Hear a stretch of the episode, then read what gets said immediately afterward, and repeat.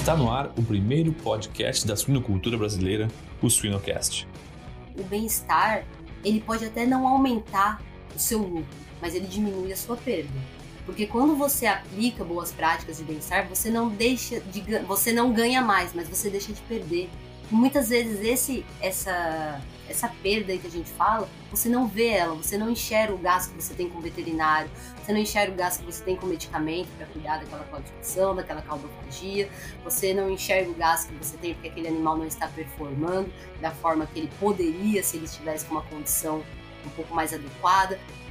Siga-nos nas redes sociais, YouTube e Spotify para ter acesso a conteúdo técnico atual, de qualidade, irreverente e gratuito. Já entrou no site da Shippers hoje? A empresa está em peso no mundo digital, marcando presença nas redes sociais e YouTube com muito conteúdo. Acesse www.shippers.com.br, Shippers com SCH e 2Ps, e confira as promoções do mês, lançamentos de produtos, o MS Blog e muito mais. MS Shippers, paixão pelo agro.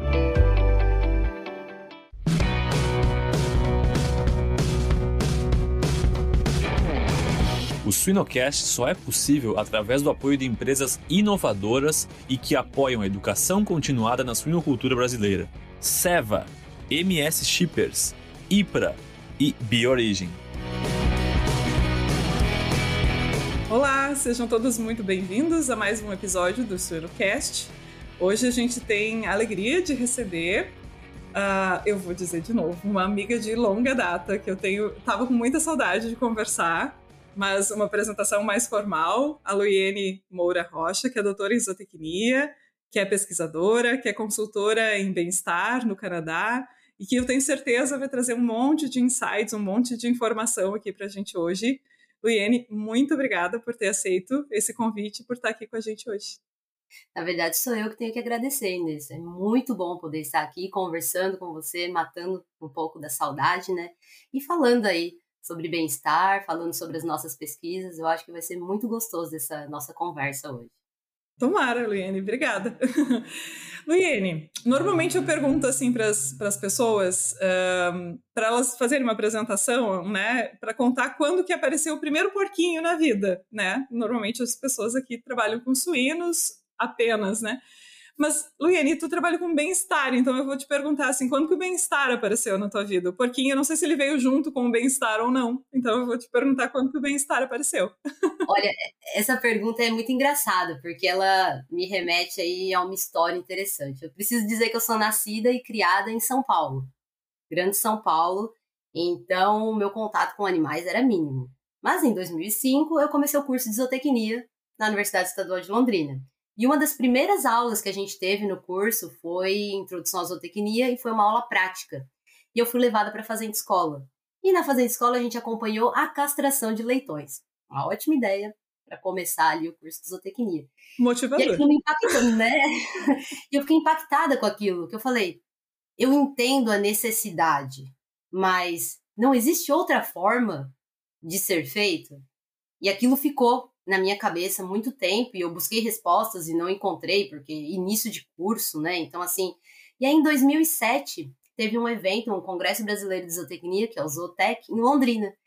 E nesse congresso, olhando ali a programação, eu vi uma palestra que falava sobre manejo racional de bovinos de corte, que foi ministrada pelo professor Dr. Matheus Paranhos da Costa, que é o Dr. Paranhos. E essa palestra me chamou muita atenção. E eu fui assistir. E quando eu assisti essa palestra, a forma que ele falava de respeitar a fisiologia para poder fazer um manejo que fosse menos estressante me encantou. E aí eu falei, tá aí, tá aí a minha resposta, é isso que eu quero fazer. Aí eu comecei a pensar, ok, mas como? Como é que eu vou trabalhar com bem-estar? O que é trabalhar com bem-estar em 2007? Faz muito tempo, não era tão difundido. E aí, para começar a desenvolver na área do bem-estar, eu comecei a fazer monitorias acadêmicas na disciplina de bem-estar animal da UEL. Após isso, eu fiz alguns estágios extracurriculares no grupo ético de Jaboticabal, passei um tempo na Embrapa, e assim, eu falo que o meu pilar, a minha a pessoa que me deu mais suporte em todo esse processo foi a professora Ana Maria Bride, professora doutora, né, Ana Maria Bride da UEL, porque ela não só me incentivou, como ela me apoiou e ela falou: "Vamos lá, vamos escrever um projeto, vamos tentar o bem-estar animal". Então a, a Ana Maria Bride ela acabou né, me supervisionando aí para o meu estágio de conclusão de curso e foi minha orientadora de mestrado para um projeto com bem-estar animal. E desse mestrado eu acabei vindo para fazer o doutorado aqui no Canadá, ainda na área de bem-estar animal, e estou aqui hoje, quase 20 anos depois, trabalhando na área de bem-estar animal. Então foi assim que o bem-estar animal entrou na minha vida. E o porquinho não veio junto.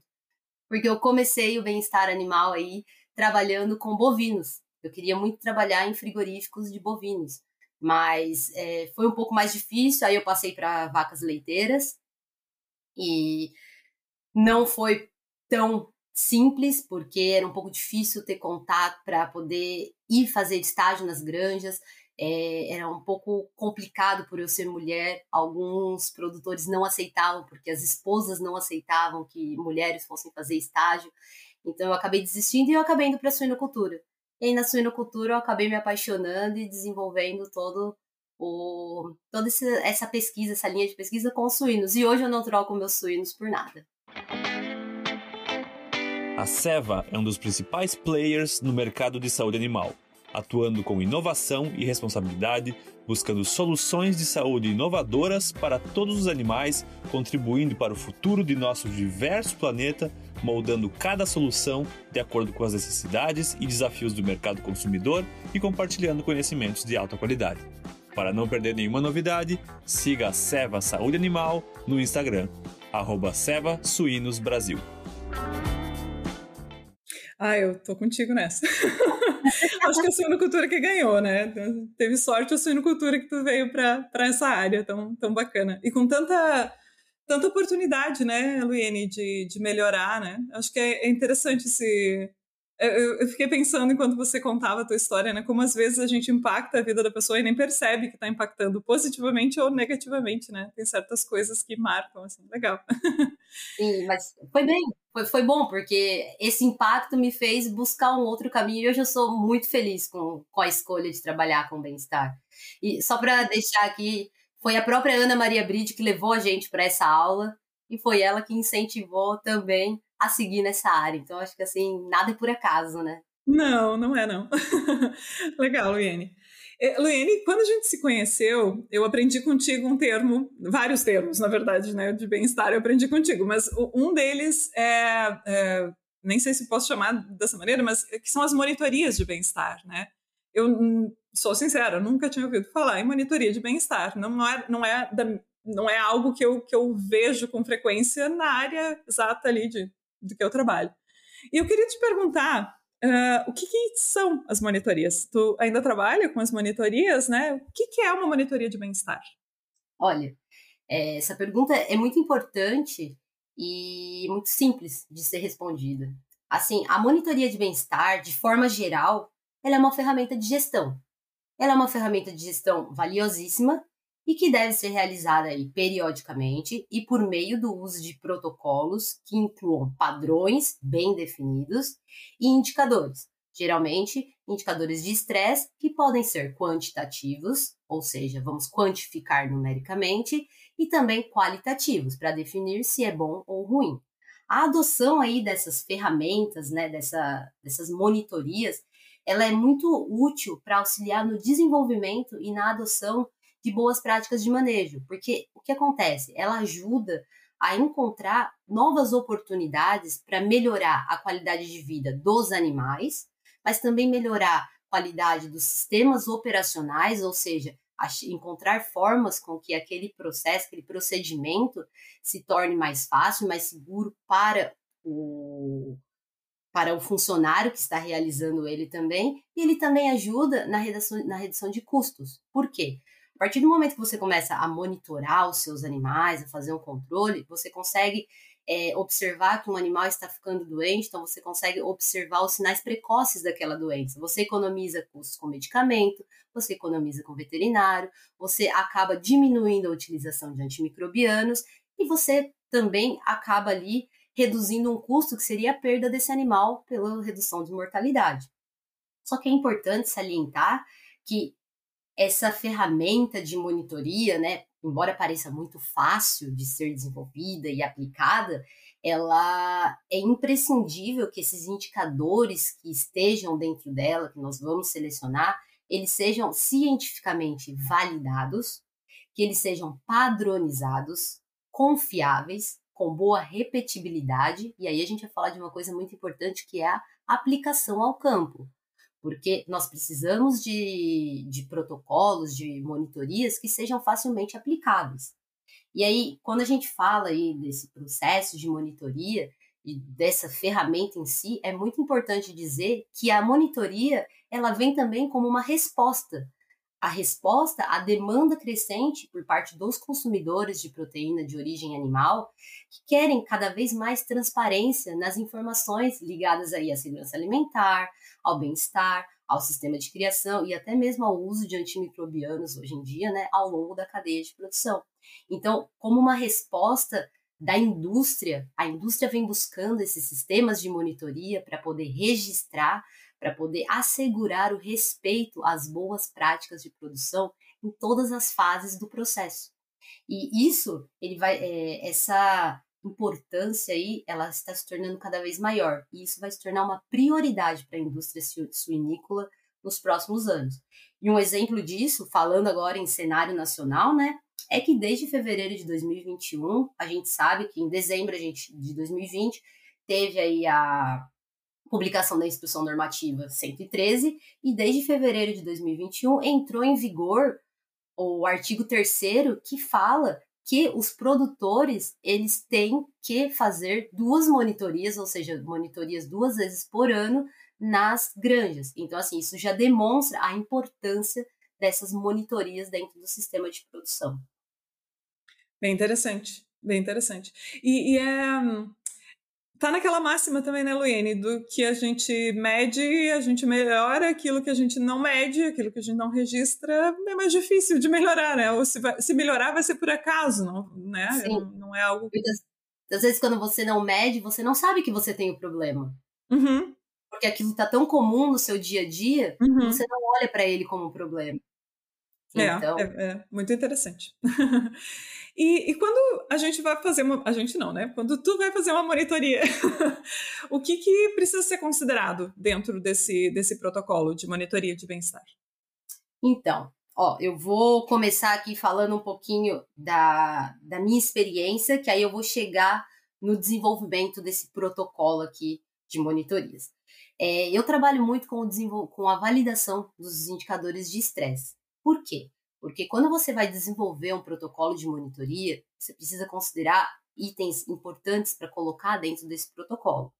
Então, é, o primeiro passo né, para a adoção aí de boas práticas de manejo que respeitem o bem-estar é compreender que o bem-estar ele é um conceito multidimensional. Ele inclui saúde física, mental, aspectos de conforto físico, a necessidade biológica dos animais, estado afetivo, bem como a ausência de doenças e a liberdade para realizar os comportamentos motivados, os comportamentos naturais dele.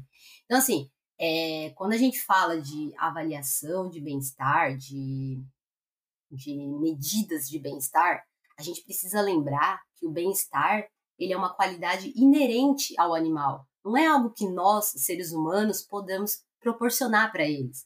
Nós podemos sim dar todas as ferramentas, tudo o que ele precisa no ambiente dele para que ele possa ter um bom bem-estar. Mas nós não podemos garantir que só porque nós estamos proporcionando isso, o animal está com um bem-estar bom.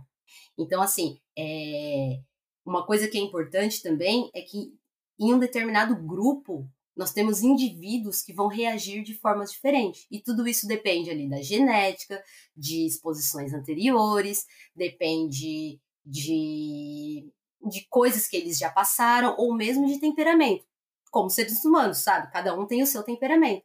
Então é muito importante olhar para o animal para entender o como ele está reagindo, como ele está se adaptando àquilo que nós oferecemos para eles. Então, uma das partes mais importantes quando, quando nós falamos no desenvolvimento de monitorias de bem-estar animal é incluir indicadores que nós vamos chamar de indicadores baseados nos animais, que são também conhecidos como indicadores de medidas de desempenho.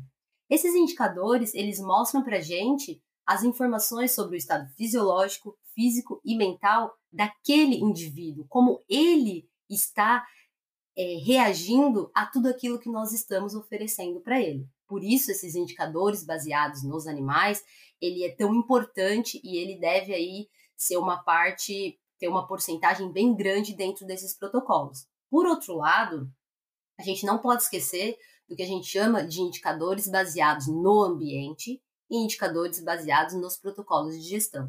Eles são importantes, mas o problema deles é que eles só passam para gente informações parciais. Eles só mostram para gente o quantos recursos que a gente oferece diferem entre si. Por exemplo, eu tenho três bebedouros em uma baia versus dois em outra. O que isso me passa de bem-estar? Isso me mostra, sim, informações que eu tenho animais que têm mais acesso à água mais facilmente quando eu tenho três do que quando eu tenho dois. Mas só olhar o recurso que é oferecido não me traz a informação completa sobre o bem-estar. Então é por isso que quando nós olhamos apenas para números de densidade, número de bebedouros ou sistemas de estratégias aí de alimentação, a gente tem uma avaliação parcial do que está acontecendo. Então a gente tem sempre que usar é, essas informações em conjunto para conseguir entender. E é muito importante dizer que essas informações aí baseadas no ambiente, elas nos permitem muitas vezes identificar riscos, porque, por um exemplo, se eu tenho um bebedouro em uma baia que tem 25 animais, eu tenho um risco de que meus animais não estejam conseguindo consumir água da forma adequada, porque alguns não vão conseguir chegar.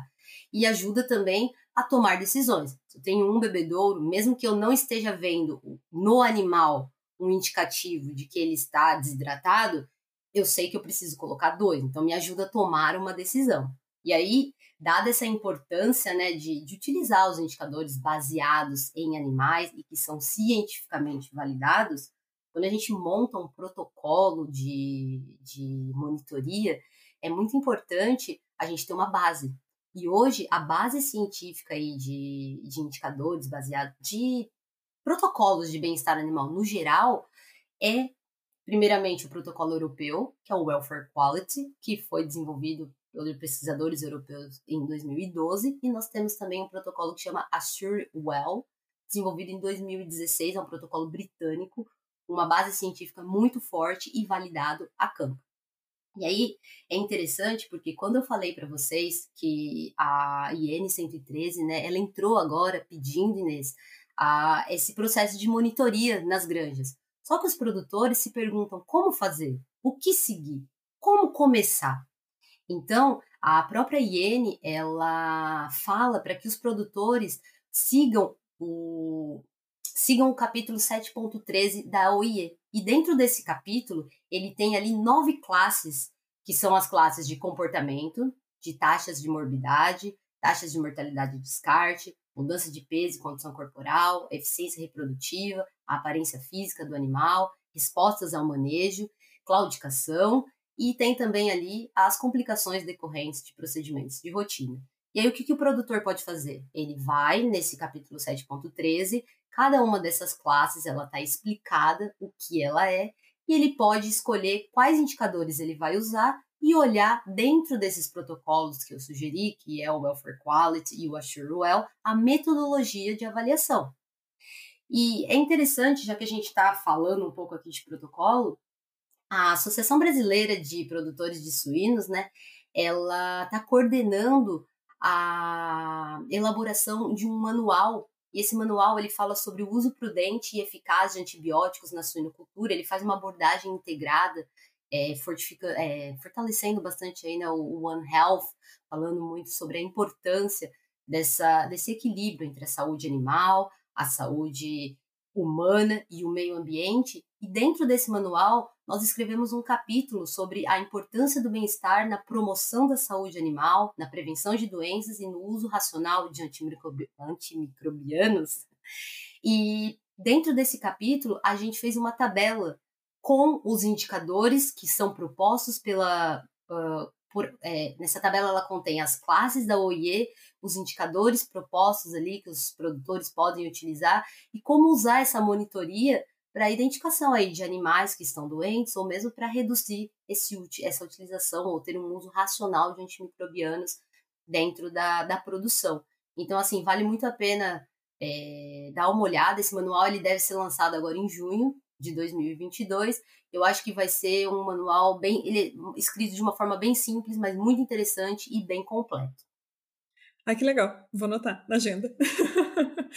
é muito legal essa tua fala, Luiene. Muito mesmo. Assim, é, desde o início né, da, da nossa conversa aqui, é, é, fica muito claro que não são caixinhas separadas, né? Não é uma caixinha que tem o bem-estar dentro, uma que tem o desempenho, né? Tá tudo, tá tudo junto, o uso dos antimicrobianos, né? E como essas monitorias acabam sendo também uma forma de enxergar esse todo, né? É, é muito bacana, muito bacana.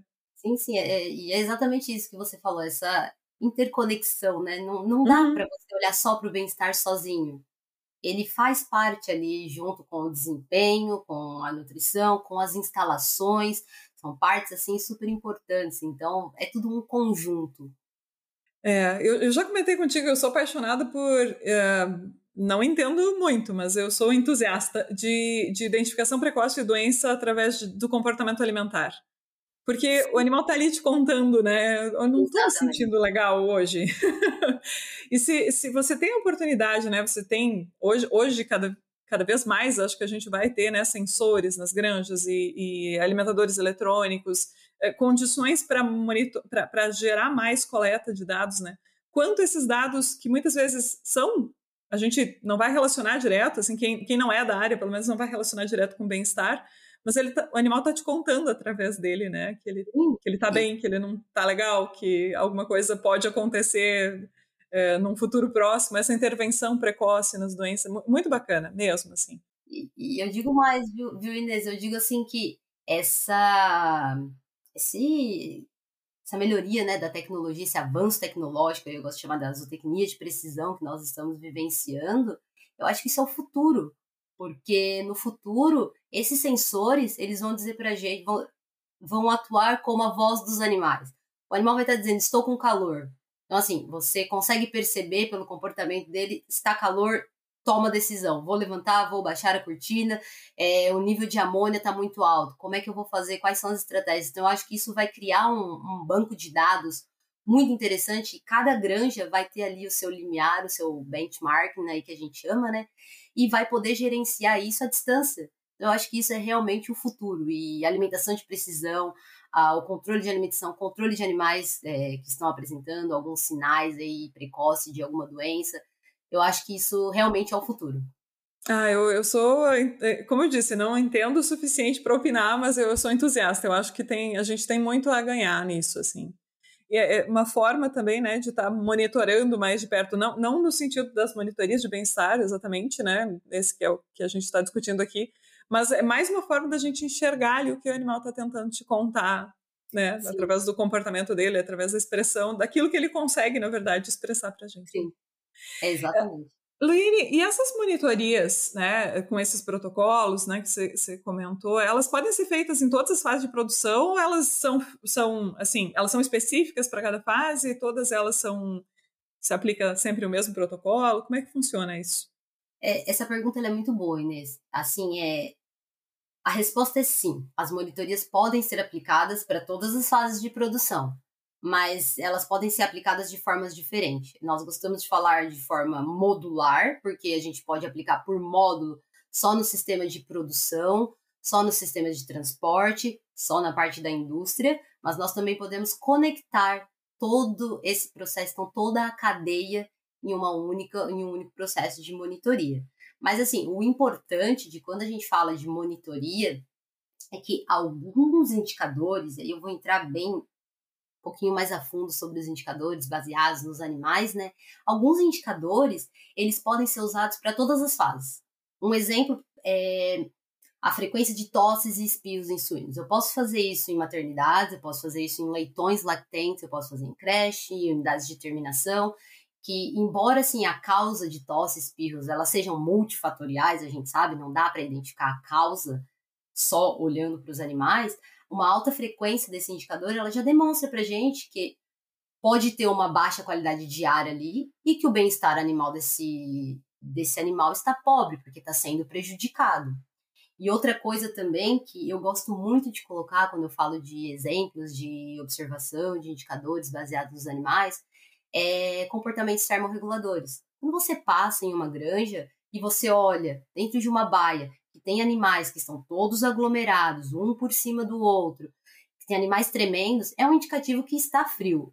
Eu não preciso fazer mais observação nenhuma, porque isso já me demonstra, o animal está me dizendo, está frio, alguma coisa está errada. Eu vou lá olhar o meu controle de temperatura. Por outro lado, se eu tenho animais que estão ofegantes e deitados dispersos dentro da baia, é um indicativo de que está calor porque os suínos eles gostam de ter esse contato, né, de deitar pertinho, mas quando tá calor, eles buscam deitar o mais isolado possível para que eles possam ter essa troca com o meio, essa troca de temperatura. Então, assim, esses dois exemplos são exemplos que nos fornecem informações sobre as condições do ambiente, porque se o animal está tossindo, pode ser que eu esteja com um nível de amônia muito elevado, ali mais de 25 ppm, pode ser que meu nível de poeira dentro da granja não esteja muito bem, é, ao mesmo tempo, esses animais que estão amontoados ali já me é um indicativo de que está, a temperatura não está adequada, e isso me permite tomar decisões imediatas. Então, a hora que eu já tomo a providência do que está acontecendo, eu já resolvo o meu problema. E eu tenho também aí um outro, um, um outro indicador que traz muita informação. Você falou sobre consumo, né? Sobre avaliação de consumo. Para gente é o score corporal. Você olha para o animal, o animal ele está ficando mais magro, ele está perdendo peso, ele está ficando caquético. Poxa, você sabe que existe um problema com esse animal. Você pode não conseguir identificar o problema só de olhar para o score corporal, mas você sabe que ali tem um problema. Então, assim, o score corporal ele ajuda muito a avaliar a saúde e o estado nutricional dos animais. E aí eu vou falar um pouquinho sobre os indicadores nas diferentes fases, né? Porque esses a gente pode usar para todas as fases. Mas é, quando a gente fala de reprodutores, quando eu vou falar de reprodutores aqui, eu vou falar de gestação, lactação e machos reprodutores. Existem indicadores específicos que a gente pode usar para esses reprodutores. Por exemplo, o score de condição corporal, novamente, mas aí a gente não vai olhar só para os animais que estão muito magros, mas também para aqueles que estão acima do peso ali. Geralmente o score corporal ele vai de 1 a 5, onde 3 é o nível ideal, 1 é o que a gente chama de um animal caquético, emanciado, né, muito magro, e 5 é o animal obeso. E para reprodutores, a obesidade ali, quando ele passa para o score 4, ele já começa a ser um pouco problemático, porque isso pode forçar os membros, isso traz outros problemas. Então, assim, é uma observação que nós podemos fazer. Outra observação que é muito feita em matrizes que estão em processo de lactação são lesões no úbere e nos tetos. Se ela tem marcas de mordida, arranhões, poxa, isso prejudica um pouco o bem-estar desse animal, porque ela, ela sente dor, então a gente consegue observar isso e tomar uma atitude para poder melhorar e diminuir a ocorrência dessas lesões. Outras coisas é, que a gente observa, outro indicador aí, né, é a presença de claudicação. A gente sabe que claudicação é um dos fatores mais. É, é, um, é uma das. Como eu posso dizer isso? Assim, a claudicação é uma das razões mais fortes aí pelos quais os animais são descartados dentro do, dos reprodutores aí dentro do sistema de dentro das UPLs, vamos dizer, né, que são as unidades produtoras de leitão. Então, mais uma vez eu volto. Se nós conseguimos com uma monitoria de bem-estar identificar animais que estão em estágios iniciais de claudicação, você consegue tratar. Porque quando você só consegue identificar quando esse animal já não está mais apoiando o casco no chão, quando esse animal já está andando com dificuldade, o tratamento ele vai ser mais longo, ele vai custar mais, então ele será mais oneroso e ao mesmo tempo pode ser que você não vá conseguir recuperar esse animal. Então, assim, é, é, é muito importante esses indicadores. E por fim, eu vou falar um pouco também de estereotipia, né? A, a estereotipia, só para deixar aqui para quem não é acostumado com a, a utilização né, dessa palavra, ela, estereotipias são comportamentos repetitivos e sem função aparente. Então, assim, eles podem ser identificados como um único comportamento, como fêmeas que ficam mastigando o ar, que é a mastigação no vácuo, né, que a gente chama, lambendo o piso, ou pode ser um conjunto aí de comportamentos mais complexos. Só que o importante é, se o seu animal está apresentando estereotipias, significa que alguma coisa está faltando para ele nesse meio.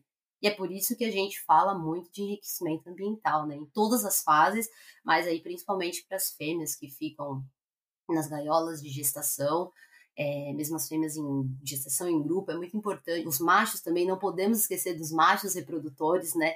Eles também precisam de enriquecimento ambiental para permitir esses animais ter uma válvula de escape aí e poder fazer esses, é, direcionar melhor esses comportamentos.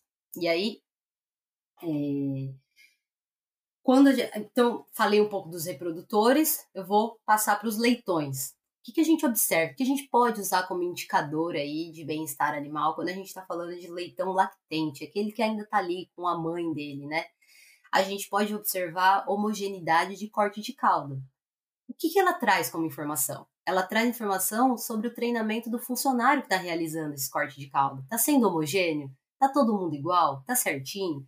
E aí traz também um outro ponto importante, né? A IN 113 aí, ela pede para que apenas o terço final da cauda seja cortado. Então, isso está sendo respeitado? O meu funcionário ele está treinado, capacitado para fazer isso da forma adequada? Porque às vezes é o contrário, né, Luiene? Exatamente. Sai né? dois terços. Exatamente, sai dois terços, só né? resta o pequeno é. ponto cauda. Muito interessante isso, Luiene. Desculpa te interromper, mas só Não, muito imagina. É. É, e, e, assim, a gente às vezes não pensa, né? Mas é, são coisas simples do dia a dia, observações simples, mas que a hora que elas começam a ser registradas, colocadas no papel, elas ganham uma proporção e uma importância que, se você souber como olhar para esse resultado, você começa a entender alguns problemas, você começa a entender a origem de alguns problemas que você tem ali dentro.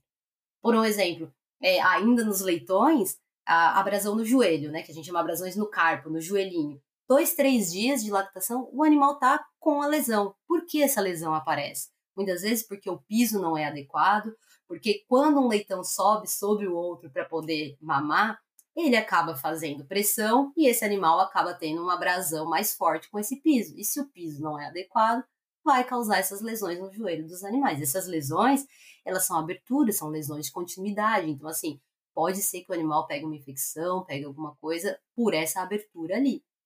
E outra coisa que a gente observa, que é uma observação simples, em leitões, são lesões na parte do rosto e do ombro. Por quê?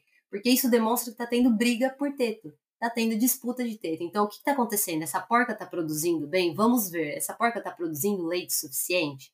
Essa porca está com algum problema? A temperatura do ambiente está ok para esse animal, para que ele possa ter o seu, expressar seu máximo potencial de produção ali?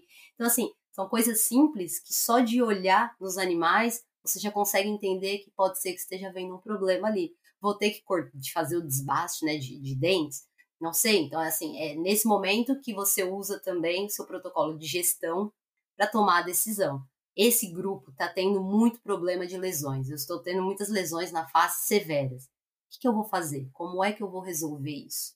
Então, assim, essa é a parte que a gente observa aí nos leitões e que muitas vezes a gente deixa os leitões, muitas, a gente não, né? Muitas vezes os leitões, eles não são dados tanta importância. Dá-se muita importância para os reprodutores, porque valem mais, dá-se muita importância para os animais terminados, porque eles são um produto final, eles estão ali já para ir para a indústria, mas nós precisamos olhar para os leitões também, porque muitas vezes claudicação, problema de articulação, começa ali, na maternidade. E se você não trata, esse animal vai levar isso para o resto da vida. Quando ele chegar na terminação, ele vai ser um animal, talvez que ele não vai ter um ganho de peso tão bom, ele vai ser um animal que vai ter recorrência de problemas de claudicação, ou mesmo um animal que você vai ter que abater porque teve um problema de claudicação que você não conseguiu é, recuperar. Então, assim, é, é muito importante olhar para esse começo. Tem uma frase que diz que se você não começa bem uma coisa, dificilmente ela vai terminar bem. Ah, leitãozinho é muito isso, né? exatamente, né? Então, assim, é muito importante olhar para esses animais. E, e aí a gente passa para os animais de creche e terminação, né? Quais são os indicadores importantes, interessantes de olhar aí para esses animais de terminação e de, de creche? Bom, primeiramente é a proporção do corpo desses animais que está sujo de fezes. Quais, quais são aí as proporções de lesões cutâneas, a aparição de caldofagia, né, que é o vício de morder o fim da cauda, muitas vezes se torna metade, muitas vezes a cauda inteira do, do, dos, dos, colegas de, de baia, e claudicações também aí. Pode ver que claudicação é importante em todas as fases, né? E na terminação ela também tem a sua importância. E o que, que isso traz? Se eu sei que eu tenho uma incidência muito grande de animais que estão com o corpo sujo de fezes, que está com lesão, porque tá está tendo briga, disputa, caudofagia e claudicação, eu posso ter certeza que ou eu estou com problema na minha densidade, posso medir, aí eu vou ter que usar as minhas medidas baseadas no ambiente para me trazer informação sobre o que eu preciso descobrir. Eu posso estar tendo disputa pela comida, disputa pelo coxo, é pelo comedouro, né? Eu posso estar tendo um problema na qualidade dos pisos que foram instalados, porque pode ser que o piso não esteja deixando escoar as fezes da, da forma que ela deve. E aí, quando ela acaba acumulando, eu tenho dois problemas. Primeiro, meu animal vai ficar o tempo inteiro ali pisando naquela coisa úmida, e isso umedece o caldo, mais problemas de claudicação, porque fica escorregadio também. Segundo problema, aumenta o meu nível de amônia. O nível de amônia, ele é estipulado que ele não deve ultrapassar os 25 ppm, né, que são as partes por milhões. Então, assim, quando a gente mede amônia, a gente sempre faz a medida na altura do animal, porque na nossa altura, o gás muitas vezes ele não está tão forte quanto na altura daquele animal que está cheirando aquilo constantemente. Um estudo que eu realizei aqui, é, junto com o grupo que eu trabalhei, nós identificamos que houve uma correlação, não lembro agora a força da correlação, mas a correlação ela foi muito importante entre pneumonia subclínica no frigorífico com níveis excedentes de 25 ppm nas granjas. Ou seja, o animal ele está ali cheirando aquilo o tempo inteiro, ele não desenvolveu tosse e espirros, né, que seriam indicativos clínicos de que ele estaria com uma pneumonia, mas tinham lesões pulmonares na hora do abate. Então, assim, mesmo no pós-mortem, a gente consegue indicar indicadores que nos demonstram que esses animais estavam com uma qualidade de bem-estar prejudicada. Então, assim, são fatores muito importantes de se olhar. Aí eu tenho certeza que o produtor ele pode perguntar, mas como é que eu vou fazer avaliação de amônia, por exemplo, se eu não tenho um detector de amônia? Ao entrar na grande sentir o cheiro mais forte, os olhos começam a lacrimejar, ficar vermelho, arder, você sabe que se não tá bom para você, imagina para o animal que está ali dentro. Então você tem que buscar estratégias para ver o que, que, está acontecendo. É o acúmulo de fezes, é o acúmulo de dejetos, é, é a ventilação, a, a cortina. Então, você vai encontrar estratégias para melhorar esse problema. Luiene, muito interessante esse comentário. Até uh, me fez lembrar de um, de um estudo que não faz muito tempo que eu, que eu acessei, que, que fazia uma correlação entre caudofagia e uh, lesões, né, características aí de problemas respiratórios. Eu acho que era pneumonia, mas enfim, lesões de respiratório no, no abatedor. Que são duas coisas que, se a gente a grosso modo, assim, tentar correlacionar, beleza, a gente consegue, mas não é uma ligação parece tão lógica, tão, tão direta, né? Mas tudo está conectado, né? Muito interessante. Sim, exatamente. Inclusive, assim, tem, tem estudos que demonstraram aí, né, que animais que apresentam caudofagias, lesões nas caudas, e estão em baias sujas, com baias com mais concentração de dejetos ali, eles são mais propensos a apresentar problemas de condenações de carcaça nos frigoríficos. Exatamente por isso, porque é uma lesão de continuidade e pode é uma porta de entrada ali, né, para bactérias.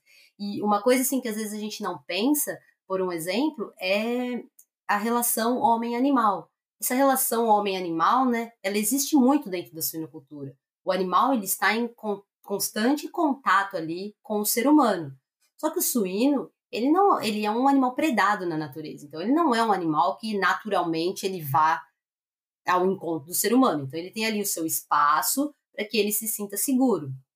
E muitas vezes é, nas granjas de terminação, os funcionários, os, os responsáveis, eles não têm o costume de entrar dentro das baias e fazer uma volta ali para observar todos os animais. Isso faz com que os animais que já tenham medo fiquem com mais medo ainda do contato, né, de quando o ser humano chega próximo. Então pode ter aí reações de pânico. O que caracteriza uma reação de pânico? São animais que vão correr para um canto, se aglomerar, subir uns sobre os outros, vocalizar.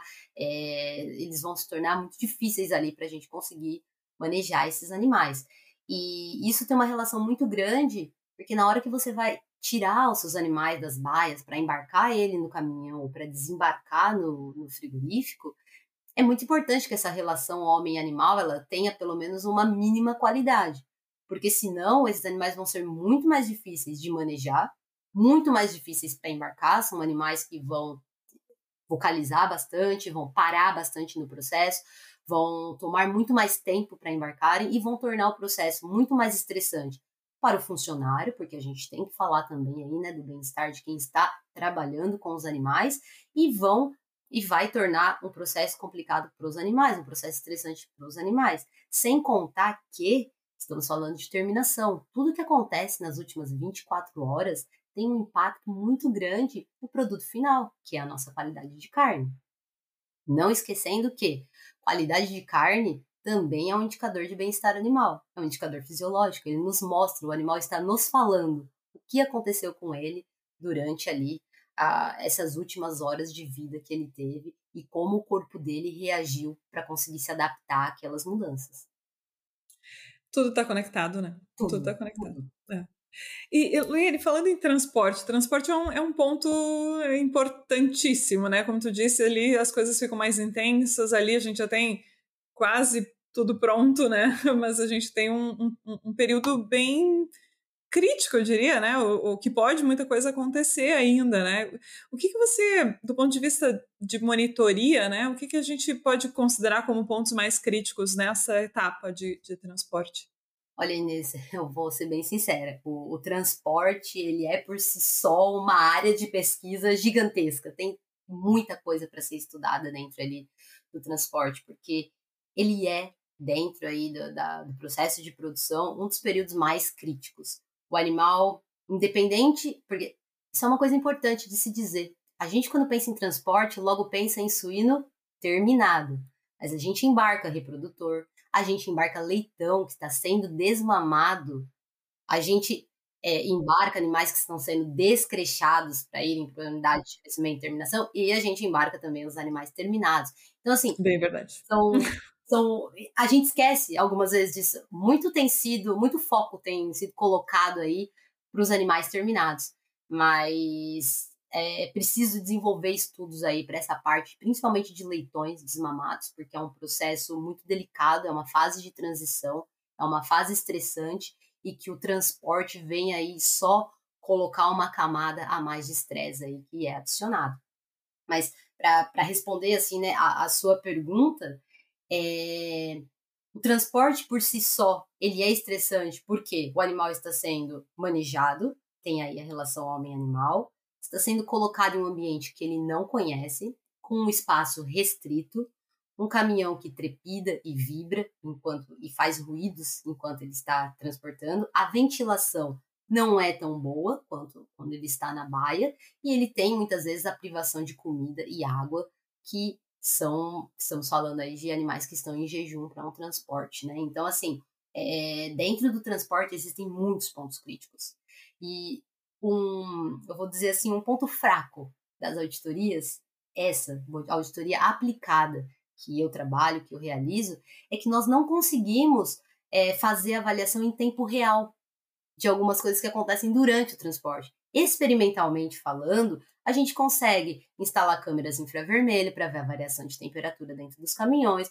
consegue instalar iButtons para acompanhar em tempo real a diferença e a variação de temperatura e umidade dentro de cada um dos compartimentos. A gente consegue instalar câmeras para poder acompanhar quando os animais, quanto a porcentagem né, de animais que estão sentados, que estão deitados, que estão em pé, que vai nos indicar ali o conforto durante o transporte. A gente consegue observar é, a densidade do caminhão, se esses animais estão tendo espaço para virar, se todo mundo está conseguindo deitar.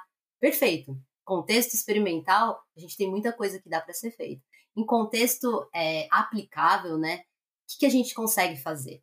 Com as monitorias, o que a gente consegue fazer é observação de indicadores baseados nos animais no momento do embarque. Então, a gente observa a condição que esses animais estão embarcando.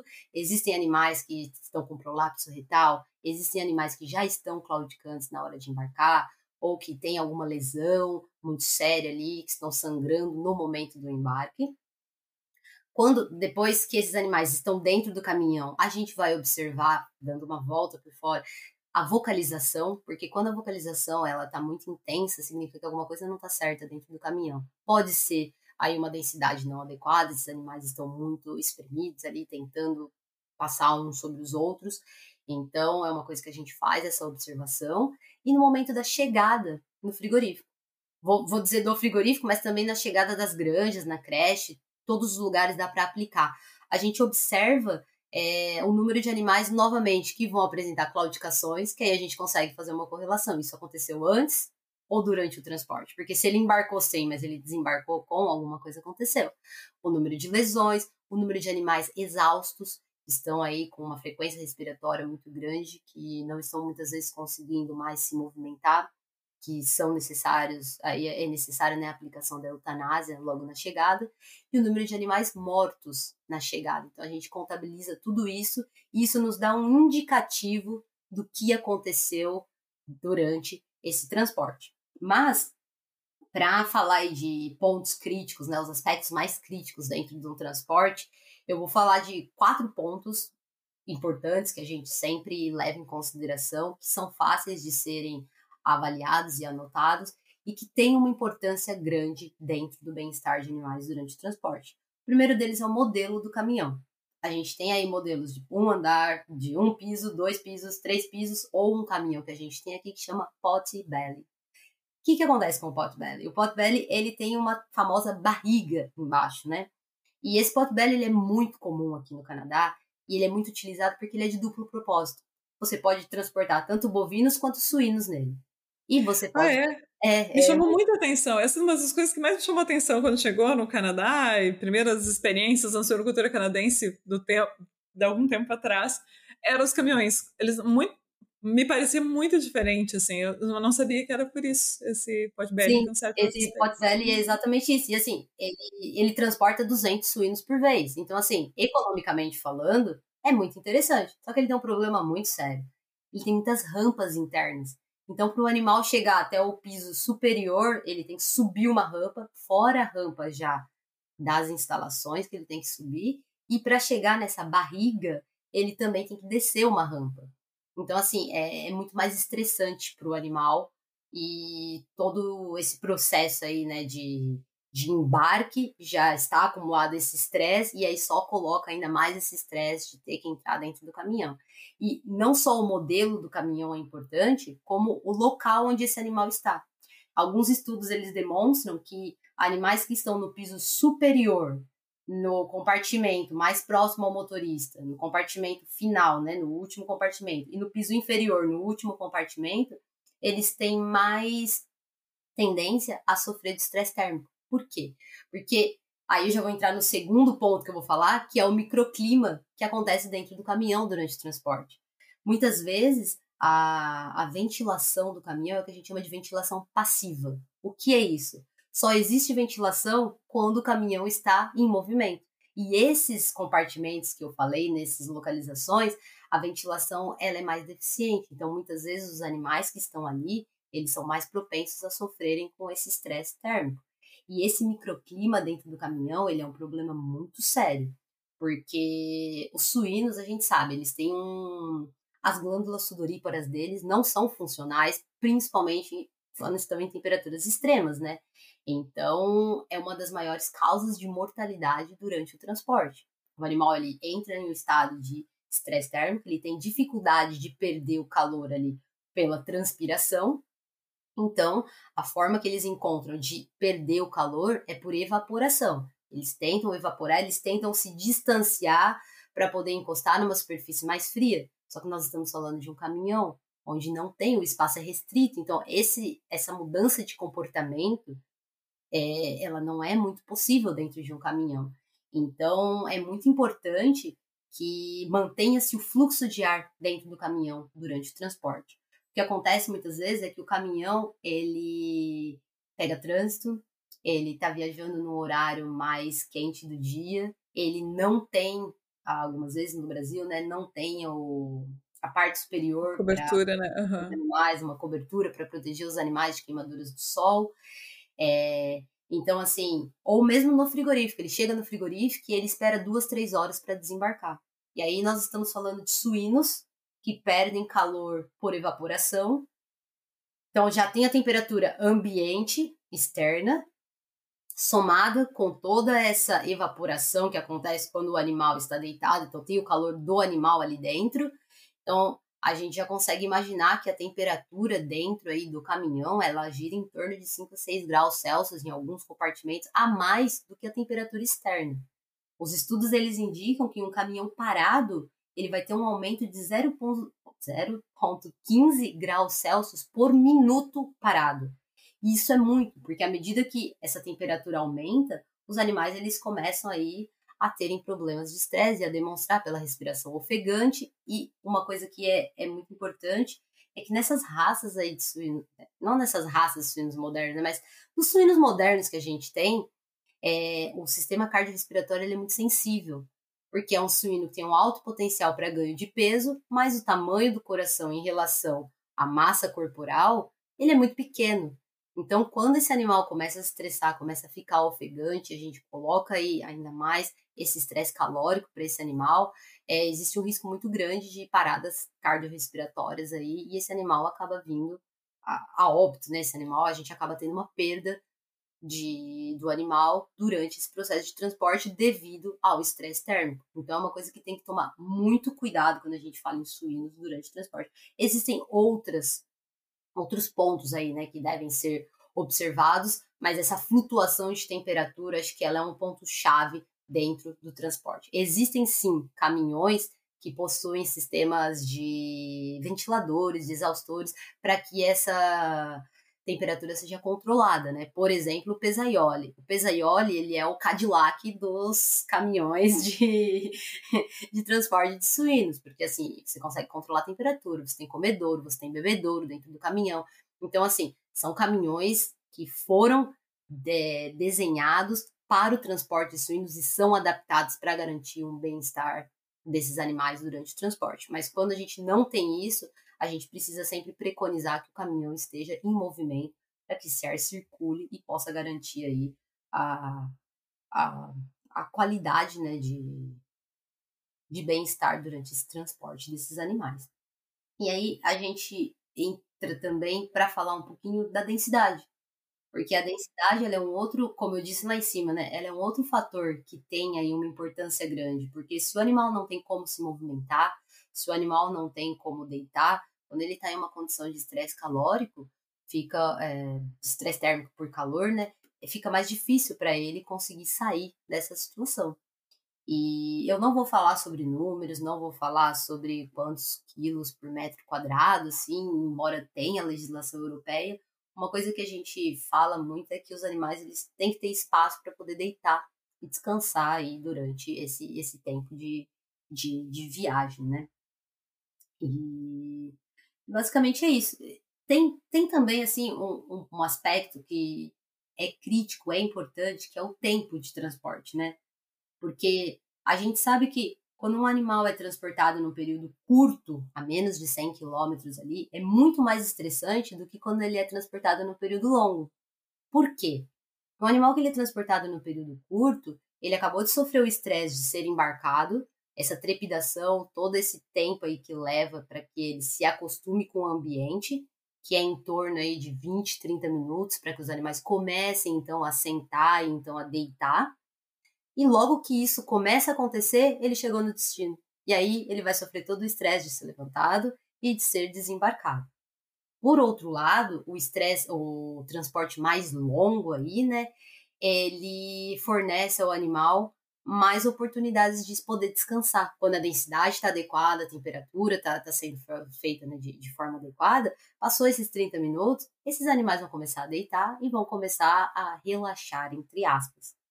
Só que o problema do transporte mais longo é que com ele a gente tem também a privação de alimentos sólidos e, e hídrico, né? Então, assim, quando a gente não tem água e nem comida, por mais que esteja confortável, aquilo que a gente conversou, né, Inês? É, não é bom, não, não, não é tão confortável, você começa a ficar irritado. Então, assim, muitas coisas acontecem. Então, é uma coisa que deve ser tomado muito cuidado quando a gente fala de tempo de transporte. O tempo de transporte sozinho, ele não é um fator decisivo para a qualidade.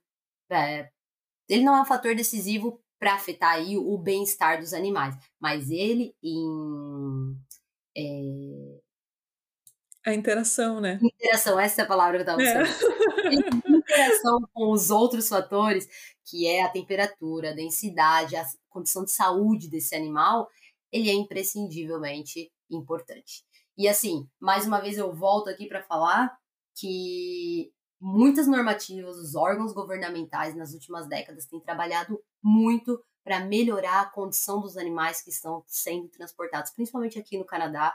Muito tem sido desenvolvido, muita coisa tem sido aplicada. No entanto, infelizmente, a maioria desses estudos é focado em animais de terminação. Então, eu deixo aqui também essa, essa mensagem que precisamos trabalhar mais com os outros animais que também estão sendo transportados, sabe? Eles também precisam ser desenvolvidas é, estratégias para diminuir o estresse durante, não só durante o transporte desses animais, mas todo esse processo de embarque, desembarque, de manejo também é importante, principalmente no caso de leitões, né, que estão passando aí por um estresse do desmame associado à mudança de grupo e com esse transporte e desembarque em um lugar completamente desconhecido. É muito, muito interessante esse comentário, mesmo. Eu tenho uma foto que eu uso na, na, na, aula, uma foto de um estágio, uma foto bem velhinha já, que é os leitõezinhos e o caminhão todo saindo, assim, aquele vaporzinho de, de leitão saindo, né? Que, que era um dia bem frio, aí o leitãozinho saindo, da, da desmamando, né? Indo para a creche e o calorzinho todo saindo, assim. Aí você como tu mesmo comentou, né? Você pode dar a melhor condição que você tentar ali dentro, né? Mas o processo do, do desmame já é um processo de estresse, aí você coloca num caminhão que não tem um preparo, né? Que não, não tem nada específico ali para aquela fase, no frio, né? Enfim, você vai somando os, os fatores de estresse. Muito interessante isso mesmo, da gente parar e pensar um pouquinho como é que estão os transportes e não só a determinação. Verdade. Uh, do ponto de vista de legislação e uh, como é que é o, o, um comparativo assim entre o Canadá e o Brasil? Você comentou, né, os, os, sistemas de transporte são um pouco diferentes, os tipos de caminhão, né? Mas até se a gente pensar o próprio frio intenso que a gente tem no Canadá, que a gente não tem com a mesma intensidade no Brasil, mas que a gente também tem dias frios aqui no Brasil, né? A gente não tem tanta adaptação para o frio aqui quanto eu acho que eu tenho vi, que eu vi quando estava no Canadá, mas eh, talvez tenha uma visão bem, bem parcial. Queria a tua opinião sobre isso, Luiane. Olha, na verdade, assim, é... acho que esses dias, uh, o frio, né, intenso, é uma pergunta bem interessante, porque realmente é, uma, é um diferencial que a gente tem aqui. Aqui onde eu moro, na província do Quebec, a gente chega a menos 35, menos 40 no inverno. E é não frio. é tão frio. Em Saskatchewan, por exemplo, chega a menos 60. Pode ser então, pior. É, tudo nessa vida pode piorar. E assim, o que a gente tem aqui, na verdade, são recomendações que são designadas pelo Código de Prática, desenvolvido aí, né, pelo, pelo governo canadense, onde você tem a recomendação de acordo com a temperatura e com a, a, o número de animais, o peso desses animais, que no frio você tampa as laterais desse caminhão, permitindo que haja uma circulação de ar, mas que o animal não tenha contato direto né, com esse vento frio, para que ele não, não, morra de frio. Ou uma coisa que acontece, infelizmente, é que dentro dos caminhões, os animais eles vão tentar se aglomerar para poder se esquentar quando está muito frio. E a lateral dos caminhões, elas são de alumínio. Então o animal ele acaba encostando o corpo nesse alumínio e o alumínio ele vai ficar com a temperatura exterior. E quando chega no, nas granjas ou no frigorífico, nós temos animais com queimaduras de frio. Então a pele ela fica azulada. Então assim, esse é um problema muito sério que pode acontecer se os devidos cuidados, principalmente com densidade ali, não forem respeitados e com a temperatura dentro do caminhão, né? E é engraçado isso porque o Canadá ele tem um código de transporte. Mas o Código de Transporte do Canadá, ele data de 2001. Então, assim, tá um pouquinho defasado. No entanto, com o número de pesquisas, com o número de esforços que tem sido feito aí para transporte, principalmente de animais de terminação, um novo código está sendo redigido agora. Então ele deve ser aí publicado em 2023. E esse novo código, eles vão colocar é, densidades diferentes para leitões, principalmente leitões desmamados em idades diferentes, porque é uma coisa importante, porque hoje a gente está falando aí, né, de começar a desmamar com 28 dias, começar não, né, já tem algumas granjas que fazem, mas a gente se entende que um animal de 21 não é igual a um animal de 28, é completamente outro animal. Então, assim, é, essas recomendações aí, elas houveram pesquisas que foram feitas e agora eles vão colocar essas recomendações nesse novo código de transporte. Então, eu acredito aí que vai melhorar bastante a condição de transporte desses animais. Já é muito boa aqui, muita coisa foi feita, embora ainda tenha uma frota muito, muito grande de caminhões potbelly. Muitos frigoríficos que eu trabalho aqui já adotaram é, caminhões que só tem piso hidráulico, então é o piso que desce, o piso que sobe para que o animal possa embarcar. É, adotaram rampa zero graus, né? Então, assim, não, não tem uma inclinação para que o animal suba ou desça do caminhão. Já adotaram caminhão de dois, três pisos que tem ventilação, então ventilação forçada, né, a ventilação ativa. Então assim, está melhorando bastante, mas são é um caminho, né? A gente deu os primeiros passos e agora é seguir. No Brasil também eu vejo que houve uma melhoria muito grande no, na parte de transporte, na adaptação de caminhões, principalmente aí caminhões para transporte de animais terminados. E tem aí, saiu agora né, a, a portaria 365, agora em, em, julho de 2021, que ajuda a nortear aí alguns aspectos do transporte, só que tudo isso é feito do estabelecimento de abate, né? Uma vez que o animal chegou no estabelecimento de abate, é, é uma pessoa responsável dentro do frigorífico que vai fazer ali a observação para ver se, se, esses veículos estão adequados, para ver se a categoria, as condições que os animais foram transportados, ela está adequada ao que pede, data, horário de retirada de, de ração, para fazer o tempo de jejum, enfim, toda essa parte aí de controle de transporte que a gente fala, que a gente faz na chegada, ela vai começar a ser aplicada aí no Brasil e isso é uma coisa muito boa, na verdade, isso é um marco muito bom. Dois marcos, né, que nós tivemos aí no Brasil. O primeiro é a publicação da IN 113, que é um marco histórico, é muito legal, é uma coisa assim que vai ser um divisor de águas.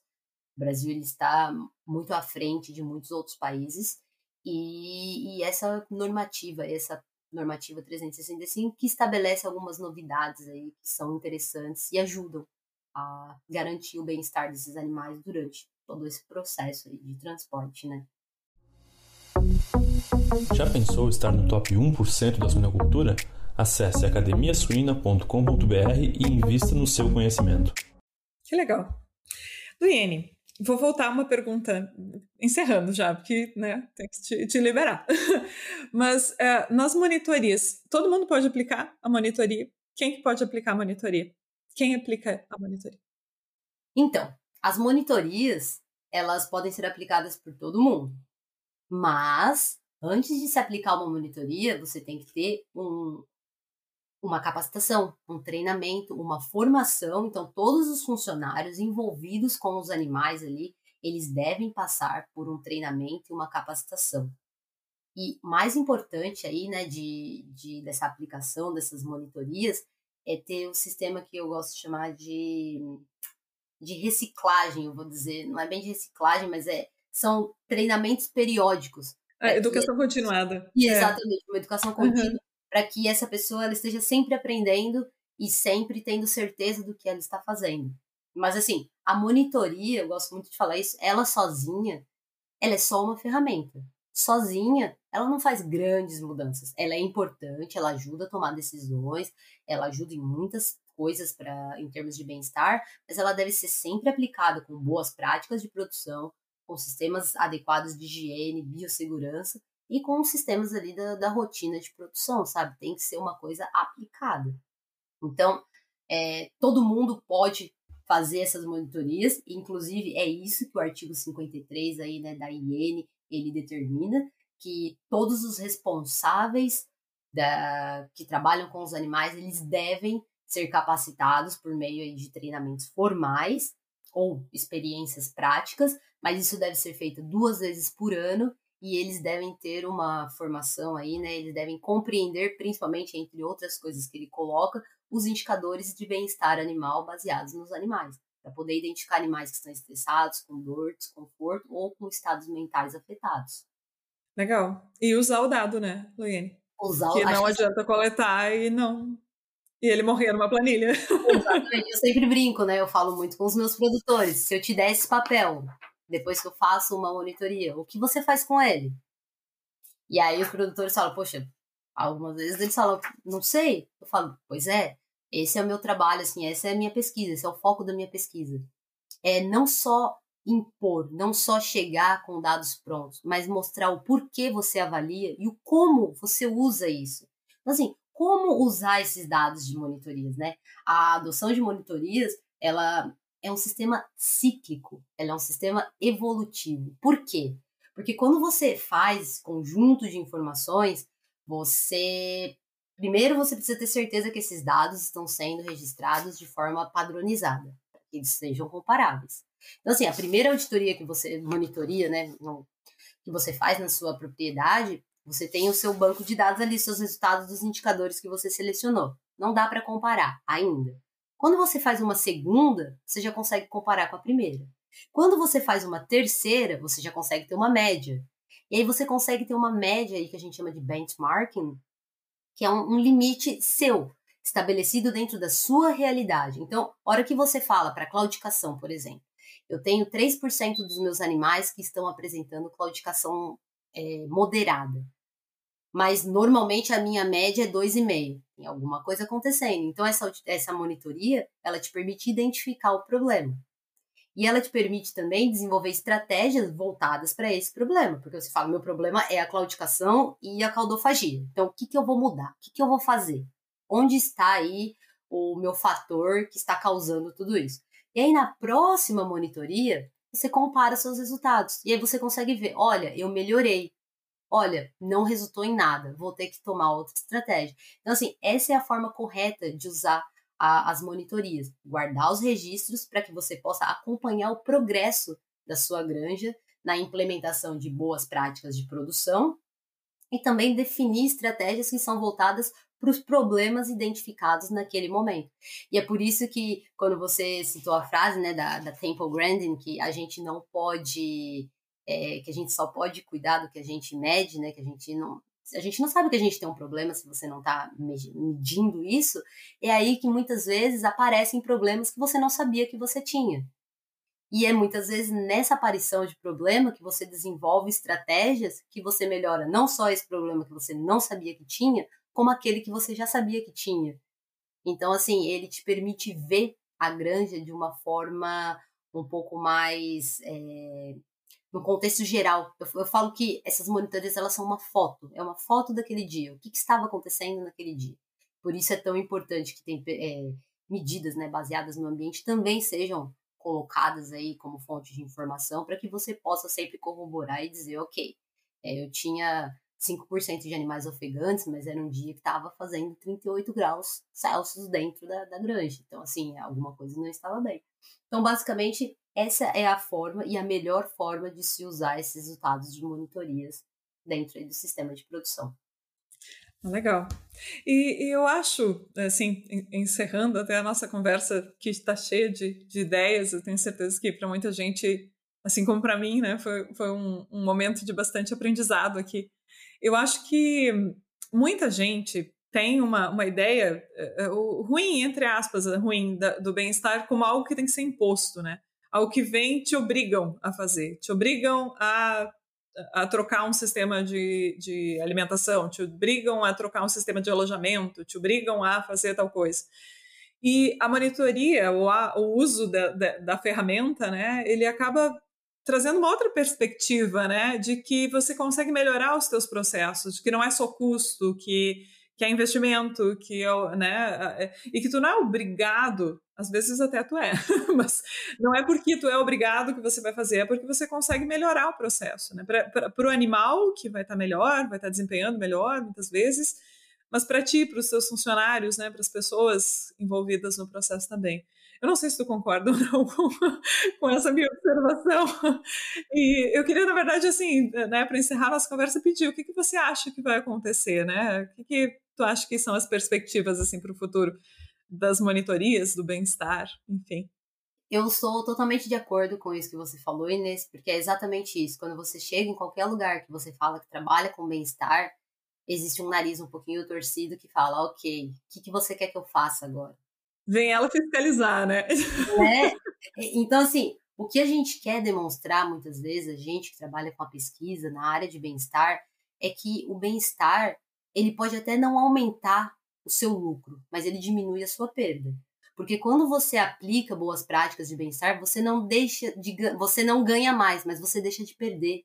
E muitas vezes esse essa essa perda que a gente fala, você não vê ela, você não enxerga o gasto que você tem com veterinário, você não enxerga o gasto que você tem com medicamento para cuidar daquela claudicação, daquela caudofagia, você não enxerga o gasto que você tem porque aquele animal não está performando da forma que ele poderia se ele estivesse com uma condição um pouco mais adequada, você não percebe o gasto que você tem com o animal que teve que ser eutanasiado porque ele já estava numa condição que não dava para continuar guardando ele ali.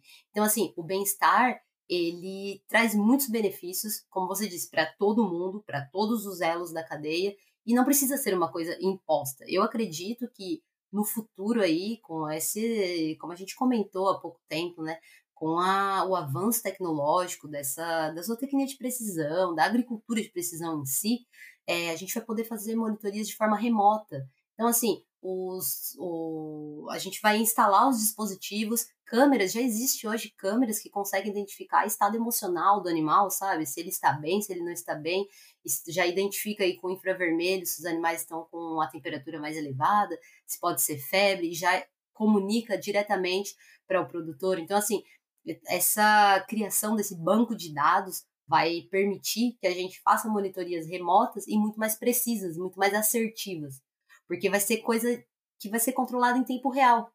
Então, esse as monitorias agora, a gente pode dizer que é uma coisa não está começando agora, mas é uma coisa que está ganhando um pouco de de destaque agora, principalmente com a IN, com os protocolos, com as certificações, porque monitoria entra aí dentro um pouco das certificações, né, selos e certificações, ela é uma coisa que só tem a crescer, mas de ser implementada de forma gradual, sabe? Então, assim, quando você começa a adotar isso de forma gradual, o produtor ele só tem a ganhar e como você falou, ele começa a identificar por ele mesmo os benefícios daquela mudança. E ninguém vai poder chegar mais pro produtor e falar, você é obrigado a fazer isso, sem que ele entenda o porquê. Eu acho que é muito importante que o produtor ele seja colocado ali junto nas, nas discussões para entender os porquês, muitas vezes, algumas mudanças são necessárias. É, é, verdade que às vezes traz um pouco de dificuldade, mas o resultado final ele sempre vai favorecer o produtor. Muito legal, muito legal. Ah, Luiane, eu sou fã do teu trabalho desde que te conheci, tu sabe disso. Quer dizer, não sei se tu já tinha te dito isso com todas as palavras, mas agora, né, deixa registrado. É, eu sou entusiasta de, de bem-estar, de comportamento, embora nunca tenha tido tempo para estudar o tempo que precisa, né, porque é uma ciência cheia de, de de, de, pontos para serem estudados. Nunca tive esse tempo, mas sempre achei muito, muito interessante. Sempre admirei muito uh, quem, quem investe o tempo para gerar informação, para ajudar os animais, ajudar os produtores. Tu sei que faz muito bem isso. Obrigada pelo teu tempo, Liene, por ter compartilhado tanta coisa com a gente. E eu espero que tenha ficado, né, da nossa conversa aqui, vários, acho que ficou, vários insights. E é, é legal, a Luiene trabalha bastante tempo no Canadá, então talvez é, né, não, não, o, o, as pessoas aqui do Brasil né, não, não tivessem um contato tão grande com ela, mas tenho certeza que, tem, que o trabalho que tu desenvolve aí também nos afeta positivamente aqui. Obrigadão, Luiene.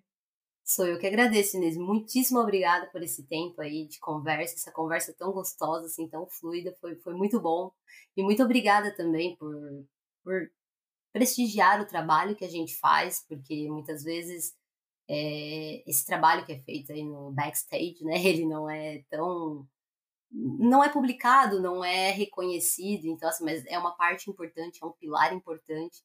Então assim, eu tenho certeza que que, que é muito bom e que de, dessa conversa nossa muitas coisas vão surgir.